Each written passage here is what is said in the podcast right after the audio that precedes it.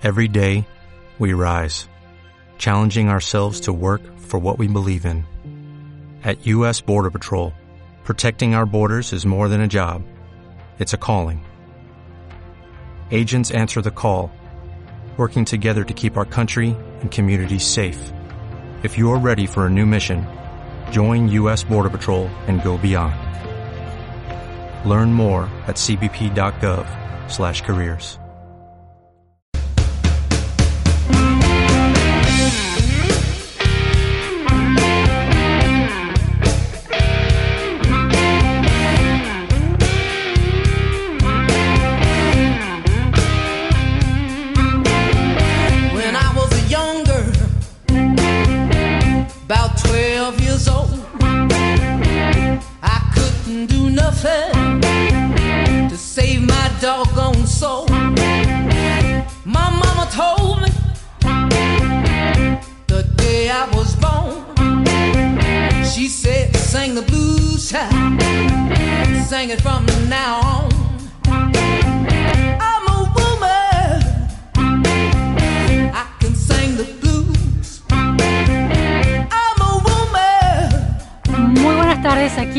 estamos en la pregunta sin fin en este último día de esta semana tan intensa, esta semana que empezó el sábado del fin de semana pasado, en realidad, con todos los coletazos que se fueron dando después de la crisis disparada por la renuncia del exministro Martín Guzmán.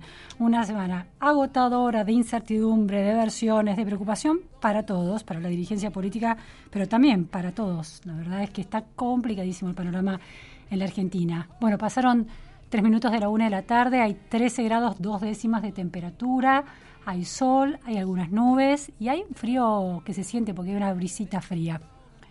Aquellos que se quieran comunicar lo pueden hacer por WhatsApp al 11 21 87 1067. Nos pueden seguir en Twitter, arroba FM Millennium o arroba Vázquez Luciana. Y nos pueden escuchar en la radio FM 106.7 o por streaming fmmillennium.com.ar. Se espera que esta tarde, desde el sur, la vicepresidenta Cristina Fernández de Kirchner haga cosas con palabras, ¿no? Tiene esa habilidad muy única en la dirigencia política de producir resultados, crear realidades a partir de sus discursos, no necesariamente constructivas, muchas veces, generalmente, como estamos viendo, obstructivas, trabas que se le ponen a su propio gobierno y que condicionan la vida cotidiana de todos. Habrá que ver qué consecuencias se disparan de las palabras de esta tarde. Ayer hu- hubo, hubo otras palabras, las del hijo de la vicepresidenta, Máximo Kirchner, que en un acto desde Garín se refirió a varias cuestiones. Por ejemplo, a Cristalina Georgieva y las palabras que el Fondo Monetario Internacional y la directora del fondo habían vertido sobre la situación argentina. Audio Cristalina. Dijo ayer en un cable de una agencia europea, Georgieva, estas palabras, abro comillas. Necesitamos tener claro que las acciones dolorosas a veces son necesarias para cosechar los beneficios de estas acciones. ¿Dolorosas para quién? ¿Más dolor? ¿Por qué no acciones inteligentes? ¿Por qué no acciones planificadas y pensadas? ¿Por qué definen que las únicas acciones que se pueden tomar siempre en el marco de una supuesta seriedad son dolorosas para la mayoría de una sociedad que no solo tiene que sufrir las consecuencias económicas de ideas viejas, sino que viene de la tragedia de la pandemia? ¿Cuándo le van a dar un respiro a la gente? ¿Hasta dónde van a ser capaces de llegar? Esto es lo que cabe preguntarse y ahí y es ahí cuando las dirigencias deben crecerse en las difíciles, porque es bueno, qué fácil que ser dirigente haciendo lo que te dice AEA, lo que te dice el fondo. Qué fácil ser dirigente político y te invitan a lucirte en la tele para responder que bueno, hay que hacer un ajuste y que es doloroso y que pobre la gente. Bueno, mientras la ministra, la flamante ministra de Economía, Silvina Batakis, ratifica el acuerdo con el Fondo Monetario Internacional, él, una de las figuras claves del oficialismo, ex jefe del bloque del Frente de Todos en Diputados, el hijo de la vicepresidenta, que en teoría, según te indica, habría por lo menos avalado el nombramiento de Batakis, va duro contra el Fondo Monetario Internacional y ese acuerdo. Sabemos que Máximo Kirchner renunció a la jefatura del bloque como muestra de diferencia irreconciliable con la gestión presidencial de Alberto Fernández por su decisión de acordar con el fondo. ¿Cómo se interpreta? Es decir, ¿qué resultado va a tener una gestión de gobierno, una presidencia que eh, está decidida en principio a sostener acuerdo con el fondo y uno de sus principales líderes cuestionándolo por las medidas dolorosas que plantea el fondo se refiere seguramente, entre otras, a la necesidad de un ajuste, de una reducción del déficit, de llegar al equilibrio fiscal. Otro de los conceptos de Máximo Kirchner tiene que ver con el legado de la presidencia de Mauricio Macri, Macri por Máximo. Nuestro país, nuestra patria, desde el 9 de diciembre de 2015 entró en un tobogán y no hay argentino ni argentina que no lo sepa. Podrá reconocerlo o no, pero lo sabe. Tobogán. Bueno, esa metáfora para hablar de lo que interpreta Máximo Kirchner como una eh, crisis, una Argentina a la baja a partir de la llegada de Cambiemos al Poder. Y finalmente, Guzmán por Máximo, las palabras que otra vez le tiran piedrazos al presidente Alberto Fernández por su aval y su apoyo hasta el último día al ministro Guzmán. Escuché a dirigentes importantes de nuestro espacio referirse muy mal y de muy mala manera. Por ejemplo, a mí no me importa, me tiene sin cuidado, pero a la compañera Cristina. Y se abrazaron a Guzmán. Los dejó tirados y ahí está Cristina otra vez poniendo la cara para sacar esto adelante. A ver cuando aprenden. Bueno, Cristina como la salvadora, según su hijo, de una suerte eh, a la que arrastra el presidente Alberto Fernández, que había apoyado a Guzmán. Estamos en comunicación telefónica para entender el panorama crítico de la Argentina, el panorama político. Estamos en comunicación con Eduardo Fidanza. Muchísimas gracias, Eduardo, por estar en la pregunta sin fin. Hola, Luciana, gracias por haberme invitado. Eduardo, bueno, hoy se espera la palabra de la vicepresidenta Cristina Fernández desde el sur al inaugurar el cine. No sabemos bien cuál va a ser el sentido de sus palabras.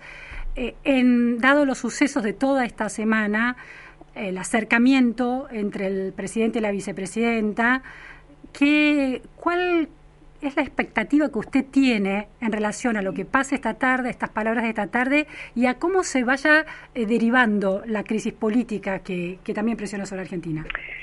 Yo creo que tendríamos que retroceder un poco, al menos esa es la reflexión que yo estoy haciendo ahora, sobre lo que yo llamo una estafa institucional. Es, decir, en mayo de, de 2019, cuando Cristina Kirchner conforma esa fórmula que además era muy probablemente la que iba a ganar, autoasignándose el lugar de vicepresidenta y colocando un subordinado en el cargo de presidente, lo que hace es alterar el sentido que la Constitución le da a la institución presidencial. Es muy interesante ver el artículo, volver a leer el artículo 99 de la Constitución, donde además de decir que el presidente es el jefe supremo de la nación, le atribuye 20 prerrogativas muy fuertes eh, que tienen que ver justamente con la capacidad de disposición que el presidente tiene.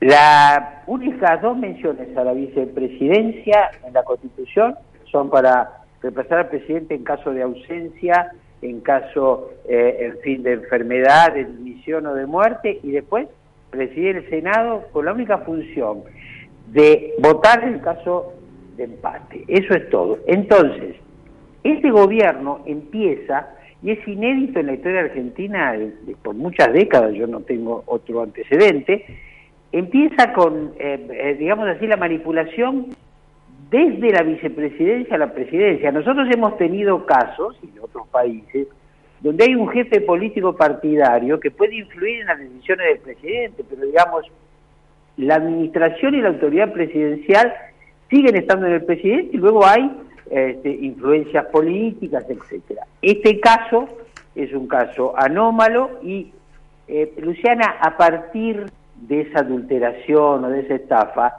Lo que sigue hasta acá eh, es lo que vimos. Y lo que viene, a mi modo de ver, es más o menos lo mismo con alternativas que hace que los analistas, los periodistas vayamos siguiendo este, este caso, pero digamos, eh, tuvimos la semana pasada un enfrentamiento muy fuerte, ahora estaríamos en una fase eh, de relativa distensión, pero como bien se expresa en, eh, el discurso de Máximo Kirchner, las diferencias están ahí y son diferencias de fondo, vuelvo, entre una vicepresidenta que quiere ejercer el poder político y un presidente este, que está muy maltrecho. Entonces, lo que podemos esperar es esta inestabilidad en la que estamos viviendo. Lo que pasa que esto no es inocuo, porque no es solamente un problema político, de fondo es político e institucional, pero mientras tanto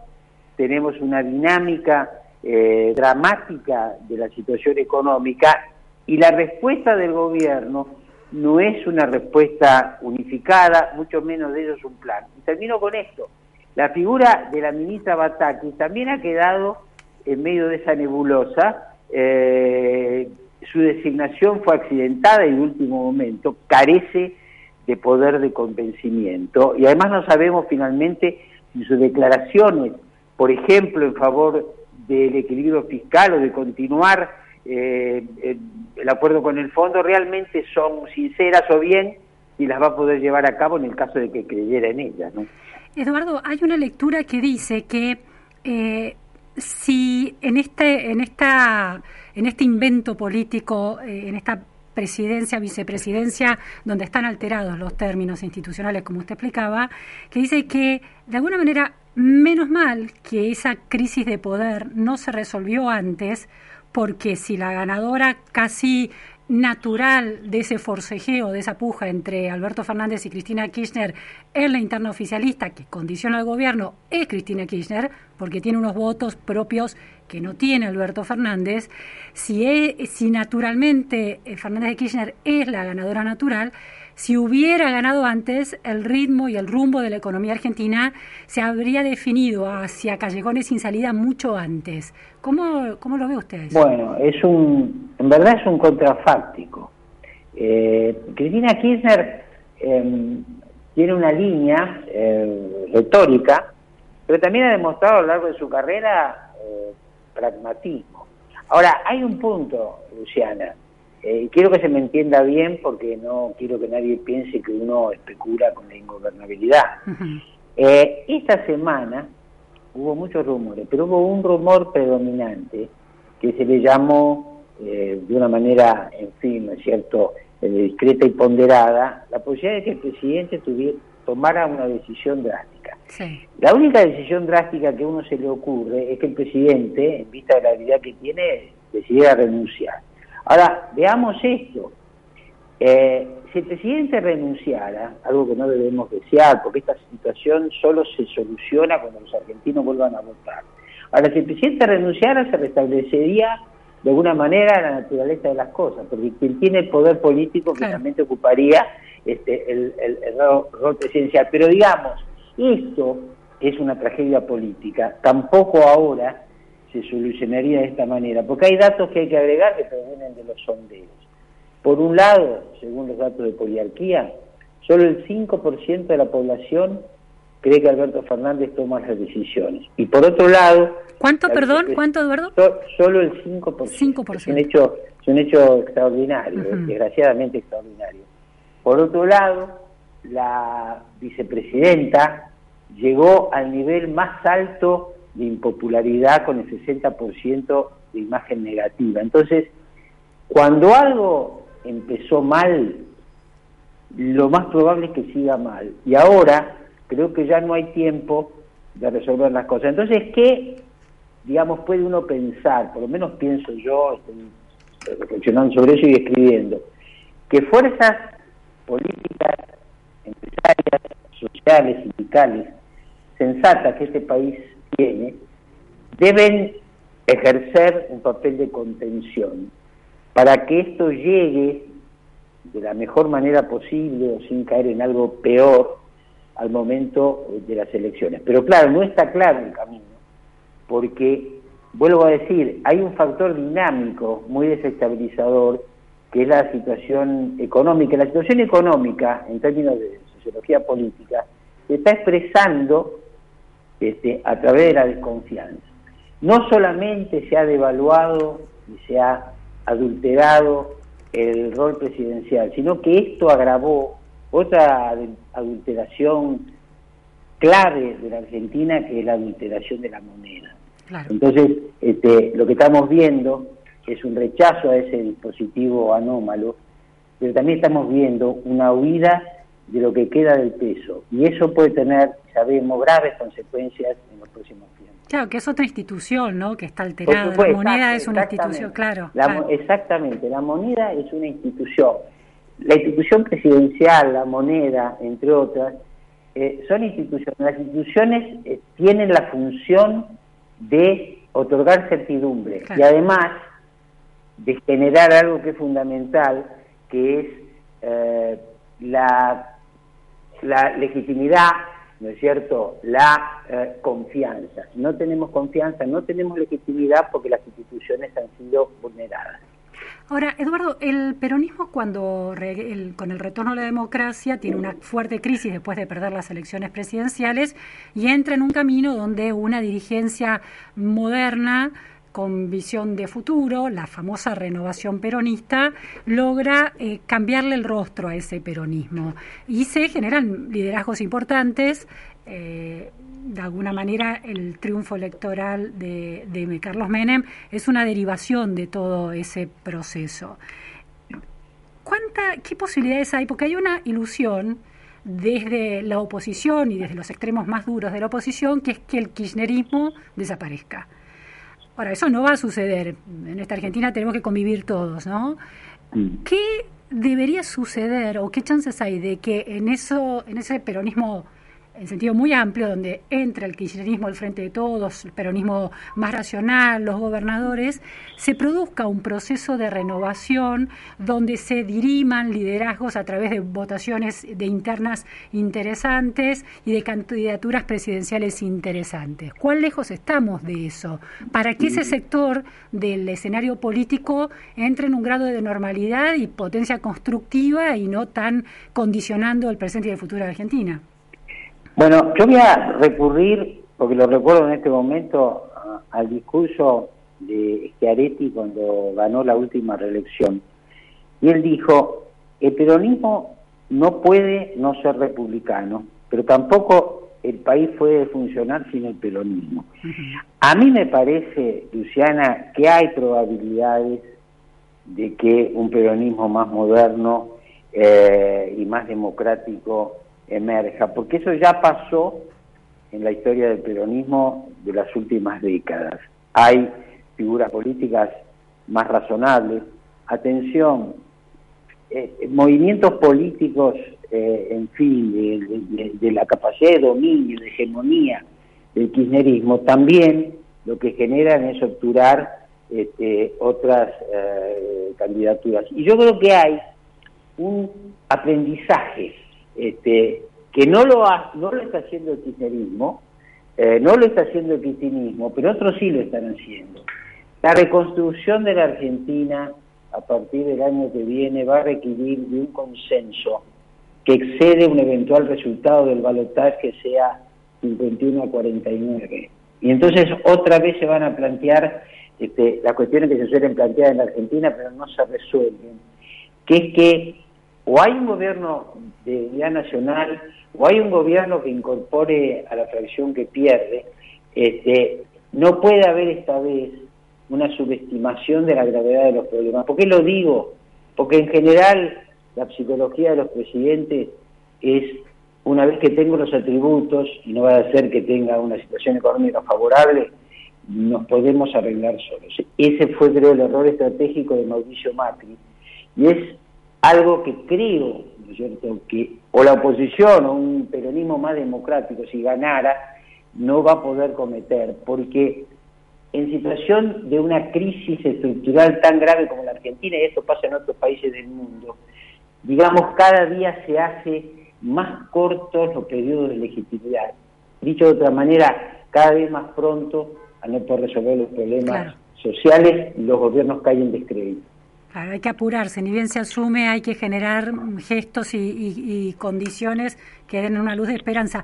Otra, eh, otra lectura es, ya dentro de la interna de peronismo, es que mientras Cristina Kirchner eh, bloquee los liderazgos, esa renovación es imposible. Así es. Eso es así. Claro, pero además hay otra cosa, Luciana. Eh, querer aspirar, no ya a la desaparición del peronismo, que eso me parece una actitud completamente irracional. Eh, eh, respecto del kirchnerismo, lo que sí se pueden establecer es probabilidades. Si toda la figura del kirchnerismo tiene la imagen negativa que tiene, si esta experiencia este, y este engendro que tiene Cristina está marchando tan mal, no, lo que nosotros debemos pensar, yo esto lo sostengo hace tiempo, es que la declinación de la figura política de Cristina Kirchner va a seguir y se va a profundizar. Entonces, eh, en términos de análisis político, no de análisis este, ideológico prejuicioso, lo que va a ocurrir probablemente con el kirchnerismo es una pérdida cada vez más grande eh, de influencia política. Y por más, ¿no es cierto?, que Cristina Kirchner siga teniendo protagonismo, este protagonismo es más mediático que real. Yo, yo he escrito hace ya un tiempo que Cristina Kirchner puede tener hoy capacidad para dar golpes tácticos, pero básicamente lo que tiene es impotencia estratégica. La impotencia estratégica quiere decir que un líder político no puede ordenar las voluntades en el sentido del proyecto que representa. Y esta impotencia estratégica es, patética y es desesperante para Cristina. Y no se expresa solamente en las cuestiones estrictamente políticas, sino, por ejemplo, en el plano judicial. Entonces, no pensemos en la desaparición del kirchnerismo, sino en una decadencia probablemente definitiva. Ahora, conserva un piso, techo de votantes de un 25%, esos son los números que también tienen ustedes en poliarquía. Un poco, un poco menos del 25%. Esa base electoral es cierto que está, que está presente, está menguante, pero digamos, este, eso no le permitiría a Cristina Kirchner tener protagonismo Claro que hay una lectura posible, que es el repliegue que se ha mencionado tanto de Cristina Kirchner a la provincia de Buenos Aires. Sí. Eso es posible porque ella tiene un caudal de voto que le permitiría eventualmente, por ejemplo, ser una senadora o una diputada, aún perdiendo una elección. Bueno, este, eh, tendremos a Cristina Kirchner eventualmente en esa posición, pero no este, con la influencia política, a mi juicio, que lo hemos tenido en estos años. Y vuelvo a repetir, hay que diferenciar en ella, ¿no es cierto? Hay que arrancar de su triunfo electoral en 2011, hay que ver que lo que siguió fue un gobierno muy difícil, eh, luego se perdieron las elecciones y para regresar, ¿no es cierto?, hubo que hacer esta sociedad espuria que lo que hizo no fue más que lo que estamos viendo, o sea, empeorar las cosas. Última pregunta, Eduardo. Dentro de las posibilidades de liderazgos alternativos en el Frente de Todos y eventualmente en el peronismo, la figura de Massa siempre se, se cierne, no sé si ominosa, sobre esa mm. posibilidad, con, eh, bueno, con una composiciones muy cambiantes que generan poca confianza, poca credibilidad en un punto. Si el liderazgo de Cristina Kirchner fuera cada vez más menguante y eso quedara muy claro, ¿eso reordena, digamos, de alguna manera los intangibles y los atributos de cada candidato y masa puede recuperar algún otro tipo de, vigor de en la percepción al menos? Claro, podría recuperar. Para mí el caso de Massa es un caso eh, donde la figura política tiene más habilidad y capacidad política que popularidad. ¿no es cierto? Massa ha demostrado tener estabilidad política porque es un protagonista de la política argentina y no se llega a donde llegó Massa eh, sin determinadas cualidades. Ahora, no puede Massa superar su descrédito en la opinión pública, posiblemente Ahora vuelvo. La cotización de todas estas figuras políticas es baja, de manera que es difícil pensar ¿no es cierto?, que el peronismo pueda competir este, con ellos. Uno igual se puede preguntar si figuras como Guado de Pedro, por ejemplo, este, son figuras eh, presidenciables. Pero ahí hay que agregar que si recibiera este, como aspira, supongo yo, el apoyo del kirchnerismo, el apoyo de Cristina Kirchner, me parece que eh, esos apoyos van a ser más lastres este, que impulsos. Eh, de manera que vuelvo a la idea de la decadencia del kirchnerismo y vuelvo a la idea de la necesidad de un acuerdo político que seguramente incluya a un peronismo democrático. Muchísimas gracias, Eduardo Fianza. No, al contrario, gracias por la llamada. Hasta luego. Bueno, era Eduardo Fidanza, director de Poliarquía Consultores, también miembro fundador de esa importante consultora, haciendo su análisis sobre lo que define como una, una influencia menguante de la vicepresidenta. La pregunta sin fin. Tiempo de publicidad en Millennium. Para seguir recibiendo tu subsidio a los servicios de gas y electricidad, ingresa en argentina.gov.ar barra subsidios o a la app Mi Argentina. Completa tus datos y listo. Segmentación energética. La energía puesta en un país más justo. Argentina Presidencia. Lava Autos Planeta. El mejor servicio al mejor precio. Encontrarnos en Monroe 1601, esquina Montañeses, a 100 metros de Avenida Libertador. De lunes a sábados, en el horario de 8 a 19 horas. Espera con Wi-Fi mientras lavamos tu auto. Lava Autos Planeta. Tenés que venir siempre. Café Cabrales. Desde 1941, dedicados al café significa buen café. El domingo cuando terminan los partidos, viene lo mejor. Empieza Fútbol 1, conducido por Matías Martín y Martín Souto, con todo lo que te gusta que pasa dentro y fuera de la cancha. No te pierdas el mejor resumen del fútbol de primera, todos, los domingos, 23.30 por ESPN y Star Plus. Cada vez se lee menos. Cada vez se profundizan menos las notas. Cada vez los diarios vienen más flacos. Cada vez los lee menos gente. Perfil trae más páginas, más suplementos y más notas. ¿Por qué? Porque cada vez se lee menos, cada vez se profundizan menos las notas, cada vez los diarios vienen más flacos y cada vez los lee menos gente. Existe el perfil de lectora y existe la lectora de perfil. Soy Gourmet. Es el premium market que te propone un recorrido por sabores y delicias nacionales e internacionales únicos. Soy Gourmet. Embutidos y quesos artesanales, aceitunas de diseño, conservas patagónicas, mermeladas de pétalos, chocolatería de autor, platos y postres gourmet, pastas italianas, una selecta carta de vinos y un catálogo de aceites de oliva multipremiados que te va a sorprender. Ya estás a un clic de algo rico. www.soygourmet.com.ar Rompe el silencio. Si vos o alguien que conoces está atravesando una situación de violencia de género, llama gratis al 144. Conoce más en buenosaires.gov.ar barra rompe el silencio. Buenos Aires Ciudad. Fin de espacio publicitario. 106 7 Milenio. La libertad de escuchar, la libertad de escuchar. La radio. Milenio 106 7. La pregunta sin fin. Luciana Vázquez te acompaña en las tardes de Milenio.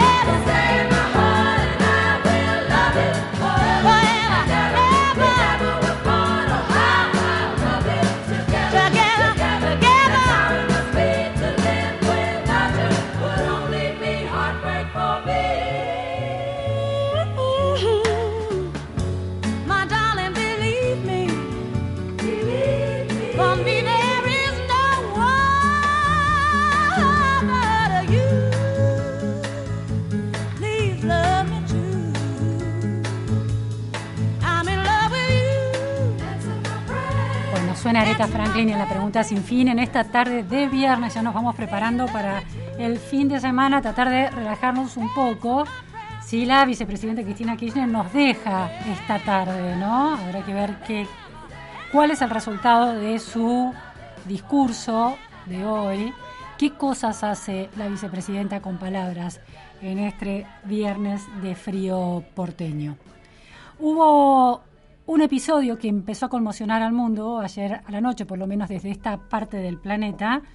Eh, muchos estábamos atentos a las redes sociales y a los informativos cuando supimos que el ex primer ministro de Japón, Shinzo Abe, había sido baleado, dos tiros, en el medio de un acto político en Nara.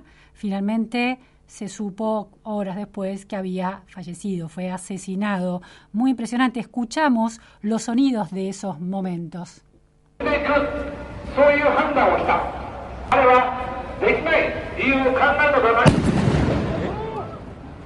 Estaba en las palabras, estaba dando su discurso subido a una especie de cajita, una especie de tarima muy pequeña, cuando se escuchan esas dos explosiones y alguien, un hombre de unos 42 años, eh, fue detenido, dispara dos veces un arma de fabricación artesanal casera.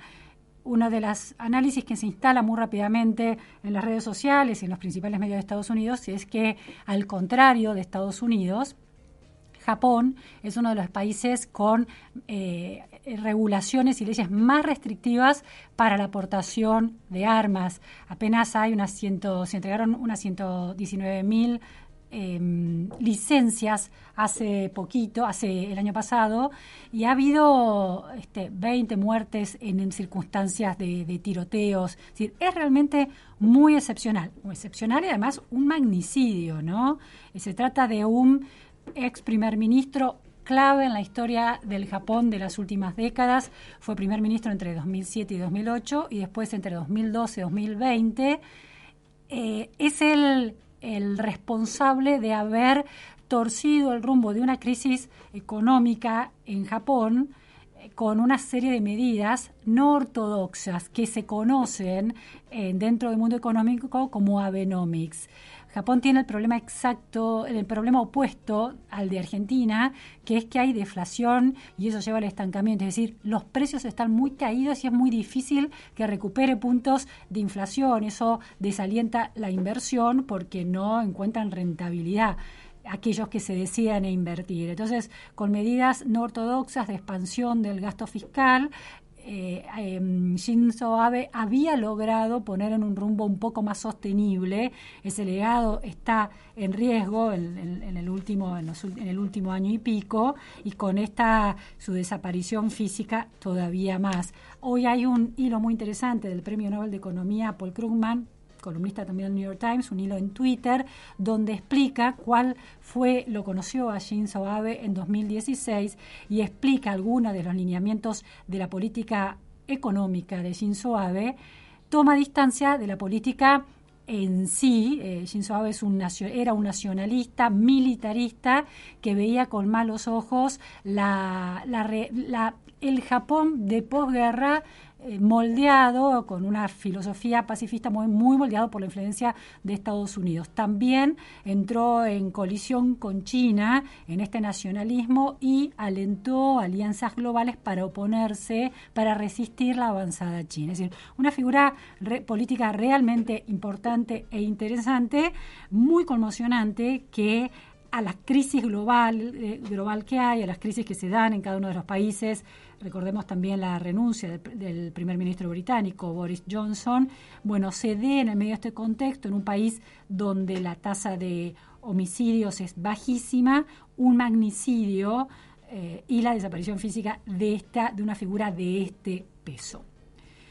Pasamos a otro tema completamente distinto, pero muy interesante también, que tiene que ver con eso que pasa en las aulas de la Argentina, por ejemplo, en las escuelas secundarias, Pensemos que la escuela secundaria es cuando la escuela empieza a perder chicos en el camino. En la primaria hay una universalización casi total y la pérdida de alumnos, como son menores de edad, los padres necesitan, bueno, quieren que sus hijos se eduquen, pero también necesitan que las escuelas los cuiden. Eh, es casi eh, total, llega al 90 y pico por ciento, casi 100 por ciento la asistencia a la escuela primaria en la Argentina. Eso en la escuela secundaria empieza, empieza a decaer a medida que pasan los años de la secundaria, básicamente porque esto es un fenómeno mundial. En la escuela secundaria los estudiantes la abandonan porque tienen más autonomía, pueden cuidarse solos y además pueden salir a trabajar en caso de necesidad. Ante eso, la escuela tiene un desafío enorme, cambios tecnológicos, cambios globales, cambios en las mentalidades y chicos que no se quedan en la escuela. Entran menos de los que terminan la primaria y esos que entran, no la mayoría o una buena parte, sobre todo en los sectores vulnerables, no logra terminar la escuela secundaria. Ahora, ¿Es solamente una cuestión de pobreza, de mercado de trabajo, necesidades o hay algo que, que pasa o que no pasa en el aula? Materias que son realmente poco significativas en los conocimientos que aportan.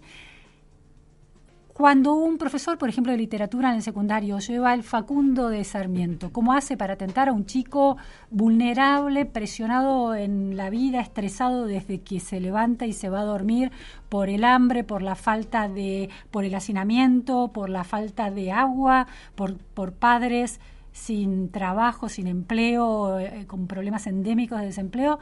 ¿Qué hace ese chico frente al Facundo de Sarmiento? ¿Hay otra literatura que se le puede ofrecer? Bueno, muchos profesores llevan otro tipo de literatura, pero produce efectos colaterales. Por ejemplo, que los pares se quejen y lo censuren. Eso pasó esta semana en Neuquén. La concejal neuquina de Democracia Cristiana, Cristiana Nadia Judith Márquez, impulsó la censura, considerando material pornográfico, a la novela Come Tierra de Dolores Reyes, porque eh, narraba escenas sexuales explícitas con palabras que todos usamos en, la vida cotidiana para narrar una escena sexual, eh, con un lenguaje muy de la calle, pija, culo, teta, bueno, nada que nos pueda escandalizar. Sin embargo, la escuela, una escuela privada de Neuquén, esta lectura era de segundo año, el secundario Pablo VI, padres de segundo año que se quejan, produce censura. Hubo censura con otro libro, esta vez en San Juan, un cuento de Hernán Casiari, Canelones también, porque había, había palabras como teta y culo. Y también fue censurado eh, eh, un libro de em, Gonzalo Santos. Gonzalo Santos es escritor y docente y está en comunicación con la pregunta sin fin. Gracias, Gonzalo, por esta entrevista. ¿Cómo andas, Luciana? No, gracias a vos. Bueno, Gonzalo Santos es eh, profesor de literatura en escuelas del conurbano y además profesor en institutos de formación docente. Entre 2013 y un poco después sorprendió con dos libros muy interesantes, no de ficción. Uno se llama En las escuelas, una excursión a los colegios públicos del Gran Buenos Aires, donde narra, narraba y narra su experiencia como profesor de, esos, de, de ese tipo de escuelas y también con luego Desformación Docente, donde narra su experiencia como docente de docentes. Además es autor de una novela, El juez y la nada, también censurado. ¿En qué circunstancias eh, padeciste la censura, Gonzalo, y cuál de tus obras? ¿Cómo andas, Luciana? Eh, no, no fue en esa novela que mencionaste, sino en otra que se llama eh, Yo fui un hacker gordo y un poco eunuco. Eh, y bueno, me, lo comunicó la, la, profesora que lo dio, que en un pueblo a, a, de acá de la provincia que se llama San Nicolás, ahí cerca de, más o menos cerca de Rosario. Sí, sí, muy conocido. Y, y bueno, el mecanismo es, es similar a, al que se dio en los otros casos. Un grupo de padres fue a quejarse ante los directivos. Los directivos, como suele suceder, no respaldaron al docente y eh, bueno, ahora ese docente está con, con abogados del gremio para ver cómo, cómo se, se puede salir de, de esa situación, ¿no? Y bueno, ¿En qué año en era, en qué año daba la profesora este libro? Creo que tercero, eran me dijo chicos de 15 años más o menos, 15, 16 años. Mi hijo, mi hijo ahora tiene casi 20 años, pero mi hijo leyó tu libro en más o menos a esa edad y le pareció fascinante. me pareció fascinante realmente esa voz medio de, de loser, que bueno, que es una voz que vos construís mucho y muy bien, eh, estaba lleno de, le parecía realmente atrapante. Ahora, esta, vos lo que contás es que esta docente tomó la decisión de llevar un libro. Este libro no es parte de un programa, es decir... No, claro, en realidad a veces lo que hacemos los docentes es proponer lecturas. Y eso fue lo, lo que hizo ella. les propuso 10, 12 lecturas distintas los chicos eligieron este libro y, y, bueno, lo empezaron a leer hasta que pasó esto, ¿no? Eh, no estaba originalmente dentro del programa, pero bueno, uno puede, sí, uno sí, tiene siempre un margen de maniobra para, para llevarle o proponer lecturas que, que no necesariamente están dentro de, de, la planificación que se hace, ¿no? Se, se va reformulando la planificación también. Eh, así que me parece que ahí no es el problema y, y, lo más lo que me parece más grave de esta situación es que se da en una escuela pública. Claro. a diferencia de lo que pasó con el libro de Dolores que se dio en una escuela privada ahora ¿no? de, Gonzalo en el, el libro eh, el libro se dispara una denuncia porque los padres se quejan eh, los chicos les resulta demasiado inquietante. Qué es lo que pasa y cómo cómo se da no no lo, los, los padres eh, a, a los chicos no no les, no les resulta inquietante ni mucho menos porque es un libro con una novela que emplea el lenguaje que, que ellos usan también. Uh -huh. Está narrada desde el punto de vista de un adolescente, también de, de 16, 17 años, que, que tiene una obsesión con su micropene. Entonces, eh, naturalmente, e, es un, una palabra que, que, va apareciendo todo el tiempo, ¿no? Eh, se describe en algún momento también alguna escena sexual, como pasa en el libro de Dolores también, que ahí me, me llamó la atención cuando cuando dijeron que es pornográfico el libro de Dolores cuando tiene en realidad una escena, se ve que no lo leyeron, no es un libro pornográfico ni, ni mucho menos, como dijiste vos antes, relata una escena sexual con un lenguaje directo, sí, sí, sí. que es lo que, que, lo que se suele hacer hoy, quien escribe libros y aborda escenas sexuales, digo, no, no, no, no, no, no, no emplea un lenguaje metafórico ni eufemístico a esta altura. Digo, la, la mayor además el lenguaje escena... pinta también el personaje, el clima, el, el, sí, claro, el escenario social donde eso se produce. Tiene que ver con el verosímil. Claro. Si yo estoy contando la historia desde el punto de vista de un adolescente, no puedo usar la palabra miembro porque no está dentro del lenguaje que utiliza el adolescente desde cuyo punto de vista estoy contando la historia. Sí, sí. Mira, Entonces, te digo, te, te leo algo sí. que manda un, un oyente, dice, como docente sí. no creo que sea censura, los chicos más vulnerables están ávidos de buena lectura. No tenemos por qué usar términos vulgares para los que los chicos quieran leer. Es decir, plantea que no es censura porque no habría que llevar este, literatura con términos entre ah, pero comillas que no, vulgares. No, no se trata de términos vulgares. A ver, ¿cómo es? Yo le recomendaría a ese docente que vuelva a leer a Góngora, aparecen palabras como culo, etcétera, que vuelva a leer. Sí, incluso, poeta barroco, eh, estamos hablando, eh, ¿no? Poeta claro, español barroco, sí, El sí. Lazarillo de Tormes, sí, sí. digo, la, las grandes obras de la literatura española están llenas de este tipo de lenguaje. Claro. Eh, la literatura trabaja con, con todo, no, no, no tiene por qué imponerse restricciones.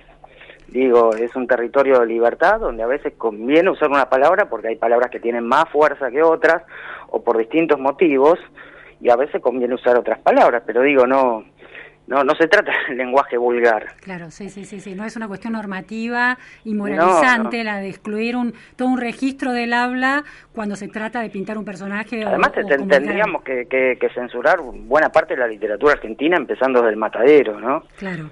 Sí, sí, sí, que tiene una que empieza con, con, con, esa escena que, que no llega a la violación, pero es fuerte, ¿no? Bueno, a ver, eso me parece súper interesante, Gonzalo, en tu experiencia, no como docente de docentes, sino como de docentes de estudiantes de secundaria, ¿no? Y en muchos casos de escuelas del conurbano bonaerense, con chicos de sectores vulnerables, en realidades donde los padres no están enfocados para estimular la lectura.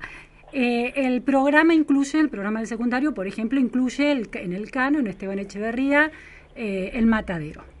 Y por otro lado hay literatura más actual, como la que estamos mencionando, novelas de, autores contemporáneos que tienen un lenguaje tan este, crudo como ese, pero con una realidad actual. ¿Cómo se manejan, qué interés tienen los estudiantes por el matadero versus una novela como la tuya o como la de Dolores? No, yo creo que se identifican mucho más con, con novelas contemporáneas a ellos que utilizan un lenguaje similar al de ellos. Por eso muchas veces los docentes tratamos de incluir ese tipo de literatura sin renunciar a los clásicos, por supuesto que son parte de nuestra herencia cultural y, y no hay que, digo, hay que entrenar al alumno para que aprenda a disfrutar de esos clásicos también pero requiere un entrenamiento. ¿Se puede eso? ¿Cuánto cuesta? Me gusta la palabra entrenar, que muchos docentes odian, pero vos la planteas directamente. ¿Cómo se entrena a un chico de segundo o tercer año del secundario, de, un, de una barriada humilde del conurbano, que llega con frío, hambre y y tironeado por una realidad como la necesidad de trabajar. ¿Cómo se lo entrena para leer a este Echeverría? Primero a ese chico hay que interesarlo eh, en, en, la, en la materia, ¿no? Y yo creo que no se le puede dar de, así eh, eh, el Quijote eh, en esa instancia porque no lo va a disfrutar, digo, para poder disfrutar del Quijote como de cualquier obra clásica, no solo de literatura, de, música, de, lo que sea, hay necesario hacer un entrenamiento antes. Entonces uno tiene que ser eh, pertinente en el momento en que da ese tipo de obras, porque si el alumno no está preparado para disfrutar de una obra como el Quijote, la va a odiar, que es lo que termina ocurriendo la mayor parte de las veces. Entonces, bueno, hay que ir trabajando algunas cosas, algunas lecturas, hasta que uno considera que esté en, está en condiciones de poder leer eh, y, y, disfrutar una obra de esa naturaleza. Si no, Contame eh, cómo, pero cómo es ese paso a paso, qué lecturas y cómo trabajas esas lecturas, das como esa preparación para llegar a la experiencia estética literaria más compleja. Sí, eh, bueno, antes de dar eh, obras como como el Quijote, primero hay que hacer todo un trabajo, yo creo, de contextualización, hay que leer obras anteriores que, que sirven para entender al Quijote, como eh, las algunas novelas de caballería. ¿Se enganchan más con una novela de caballería? Cita todo el tiempo, no sé si leerlas, pero eh, trabajar por lo menos con algunos fragmentos, que se vayan acostumbrando al lenguaje primero, que, que vayan incorporando algunas palabras.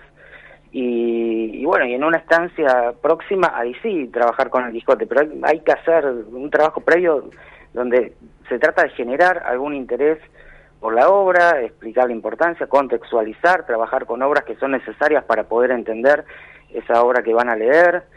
Eh, y bueno, y en algún momento em, empezar con algunos capítulos. Eh, Pero eso se logra, digo, Gonzalo, porque en el secundario, y, como me acuerdo a mí que en el secundario ya hace muchos años, eh, había cosas difíciles en lengua o en literatura y había cosas difíciles también en matemática, ¿no? El otro día hablaba con una experta en, en, educación y neurociencia los logaritmos, ¿no? ¿Viste? Uy, sí.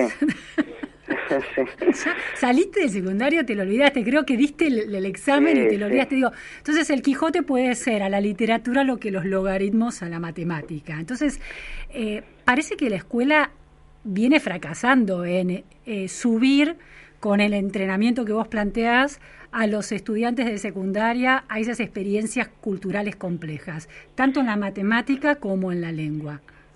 Sí, claro, está, fracasando en eso y está fracasando también, que me parece más importante, en, trabajar con las competencias lectora y, con la competencia de escritura.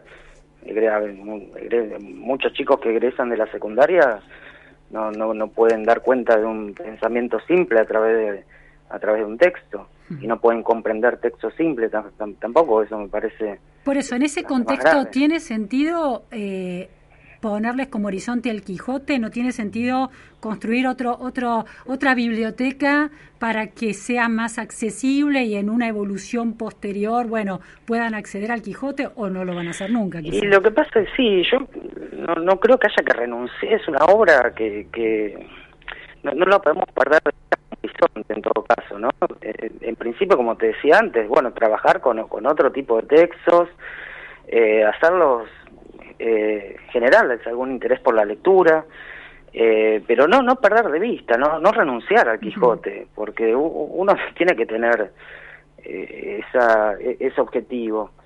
No, no, hay que no hay que renunciar a los clásicos, me parece, son parte de nuestra herencia cultural, de, de lo que somos no hay que renunciar al Facundo, no hay que renunciar al Matadero. Pero los, estudiantes, los, alumnos de secundario te piden, eh, por ejemplo, estas novelas que hablan de sus realidades, que tienen escenas de sexo, te piden esas cosas como, como alumnos. Si te dicen no queremos el Quijote, preferimos otro tipo de, de libros, ¿hay algo, hay alguna demanda que le están haciendo a la escuela? Sí, sí, sí, yo, yo creo que sí, y, lo, que pasa es que creo que se pueden combinar las dos cosas, no, no hay por qué renunciar al Quijote y no hay por qué renunciar a dar literatura contemporánea, digo, se puede trabajar todo y, uno tiene que, que, saber cuándo, ¿no?, eh, dar ciertas lecturas, me parece lo que, lo que hablábamos antes, uno tiene que saber cuándo dar el Quijote, cuándo dar otro tipo de, de, libro, eh, es eso, por ahí pasa, y y la literatura contemporánea, por supuesto, que es más demandada por, por los alumnos. Muchas veces eh, con, este tipo de libros que son censurados, se identifican más, se enganchan con la lectura, les resulta más fácil porque manejan un lenguaje similar al que utilizan ellos. el tema es siempre es, es una pregunta de para qué se enseña literatura en la escuela, si es para construir un universo de valores eh, es casi una lectura civilizatoria, digamos, o es para desarrollar el sentido estético de registros muy distintos, desde estos registros más cotidianos hasta el Quijote. ¿Por dónde, por dónde lo ves vos? No, yo creo, creo que no, no, no tiene, o por, lo menos no, te, no debería tener que ver con, con el tema de los valores, porque la literatura, digo, tiene que trabajar también con la incorrección política y, el objetivo no es... Eh, aleccionar, digamos, no. No es un objetivo edificante. No, no, no, no me parece que tenga que pasar por por ahí. La literatura, digo, es el discurso eh, donde más eh, eh, donde más se juega el lenguaje, digo, donde más se se permite uno transgredir las normas, donde donde le hace decir cosas que el lenguaje no dice habitualmente, digo, es el lenguaje la literatura, entonces eh, eh, es el discurso donde aparece el lenguaje en su máxima expresión. Claro, de libertad, es un registro de Es un discurso de libertad donde aparece el lenguaje en su máxima expresión y, me parece que pasa por ahí, hay que acercar a los chicos también a, este tipo de, de, cosas, porque además el lenguaje sabemos que está unido con, con el pensamiento, ¿no? eh, uno piensa con, con, palabras, entonces la literatura es un discurso que también permite avanzar eh, eh, en el pensamiento. La literatura, la, escritura, ¿no? las narraciones. Ahora, Gonzalo, eh, ¿estás, ¿tenés chicos de secundario en este momento a cargo tuyo? No, no, en este momento yo, yo renuncié a secundaria porque, bueno, perdí la paciencia y estoy... A ver, a ver, eso me interesa, porque por un lado planteas que no renunciar a la tarea de eh, acompañar a los chicos hasta que pueden acercarse al Quijote, pero al mismo tiempo perdiste la paciencia. ¿Por qué perdiste la paciencia como docente? A ver. No, no, porque no, no, no pude, justamente no pude, no, no, no pude eh, sobrellevarlo. Eh, llegó un momento que dije, bueno, no, no, no, no, no puedo. ¿Pero por qué? Porque la escuela, la dirección de la escuela en la que trabajabas no te acompañaba, porque los chicos tienen un mundo de experiencias vitales y culturales tan distinto que ese, esa tarea de acercarlos a la literatura es frustrante. ¿Cuál es el motivo?